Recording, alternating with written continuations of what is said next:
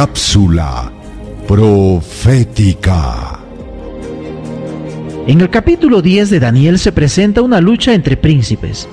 ¿Quiénes son estos príncipes? La Biblia dice en Daniel capítulo 10 los versos 5 al 7, el 13 y el 21 lo siguiente. Y alcé mis ojos y miré, y he aquí un varón vestido de lino y ceñidos sus lomos de oro de Ufaz.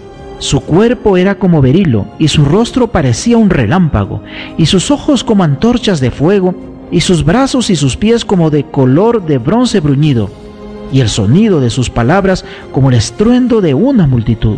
Y solo yo, Daniel, vi aquella visión y no la vieron los hombres que estaban conmigo, sino que se apoderó de ellos un gran temor y huyeron y se escondieron.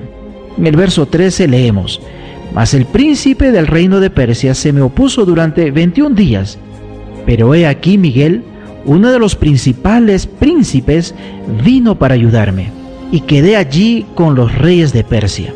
Y el verso 21 añade, pero yo te declaré lo que está escrito en el libro de la verdad, y ninguno me ayuda contra ellos, sino Miguel, vuestro príncipe.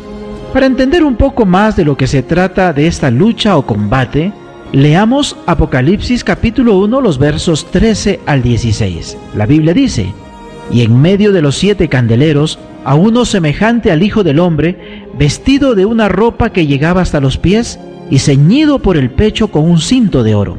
Su cabeza y sus cabellos eran blancos como blanca lana, como nieve, sus ojos como llama de fuego, y sus pies semejantes al bronce bruñido, refulgente como en un horno, y su voz como estruendo de muchas aguas. Tenía en su diestra siete estrellas, de su boca salía una espada aguda de dos filos, y su rostro era como el sol cuando resplandece en su fuerza. Ahora el capítulo 12, los versos 7 al 9 del mismo libro de Apocalipsis declara, Después hubo una gran batalla en el cielo. Miguel y sus ángeles luchaban contra el dragón, y luchaban el dragón y sus ángeles, pero no prevalecieron, ni se halló ya lugar para ellos en el cielo. Y fue lanzado fuera el gran dragón, la serpiente antigua, que se llama Diablo y Satanás, el cual engaña al mundo entero. Fue arrojado a la tierra y sus ángeles fueron arrojados con él. En Ezequiel el capítulo 28, los versos 13 al 18 declara, En Edén, en el huerto de Dios estuviste, de toda piedra preciosa era tu vestidura, de cornerina, topacio, jaspe, crisólito, berilo y ónice, de zafiro, carbunclo, esmeralda y oro. Los primores de tus tamboriles y flautas estuvieron preparados para ti en el día de tu creación. Tú, querubín, grande protector, yo te puse en el santo monte de Dios. Allí estuviste, en medio de las piedras de fuego te paseabas. Perfecto eras en todos tus caminos desde el día que fuiste creado hasta que se halló en ti maldad. A causa de la multitud de tus contrataciones, fuiste lleno de iniquidad y pecaste, por lo que yo te eché del monte de Dios y te arrojé de entre las piedras del fuego, oh querubín protector. Se enalteció tu corazón a causa de tu hermosura, corrompiste tu sabiduría a causa de tu esplendor.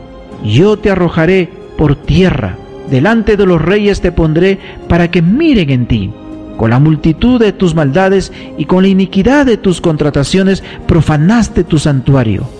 Yo, pues, saqué fuego de en medio de ti, y el cual te consumió, y te puse en ceniza sobre la tierra a los ojos de todos los que te miran. Y en Isaías el capítulo 14, los versos 12 al 14 dice, ¿Cómo caíste del cielo, oh lucero, hijo de la mañana?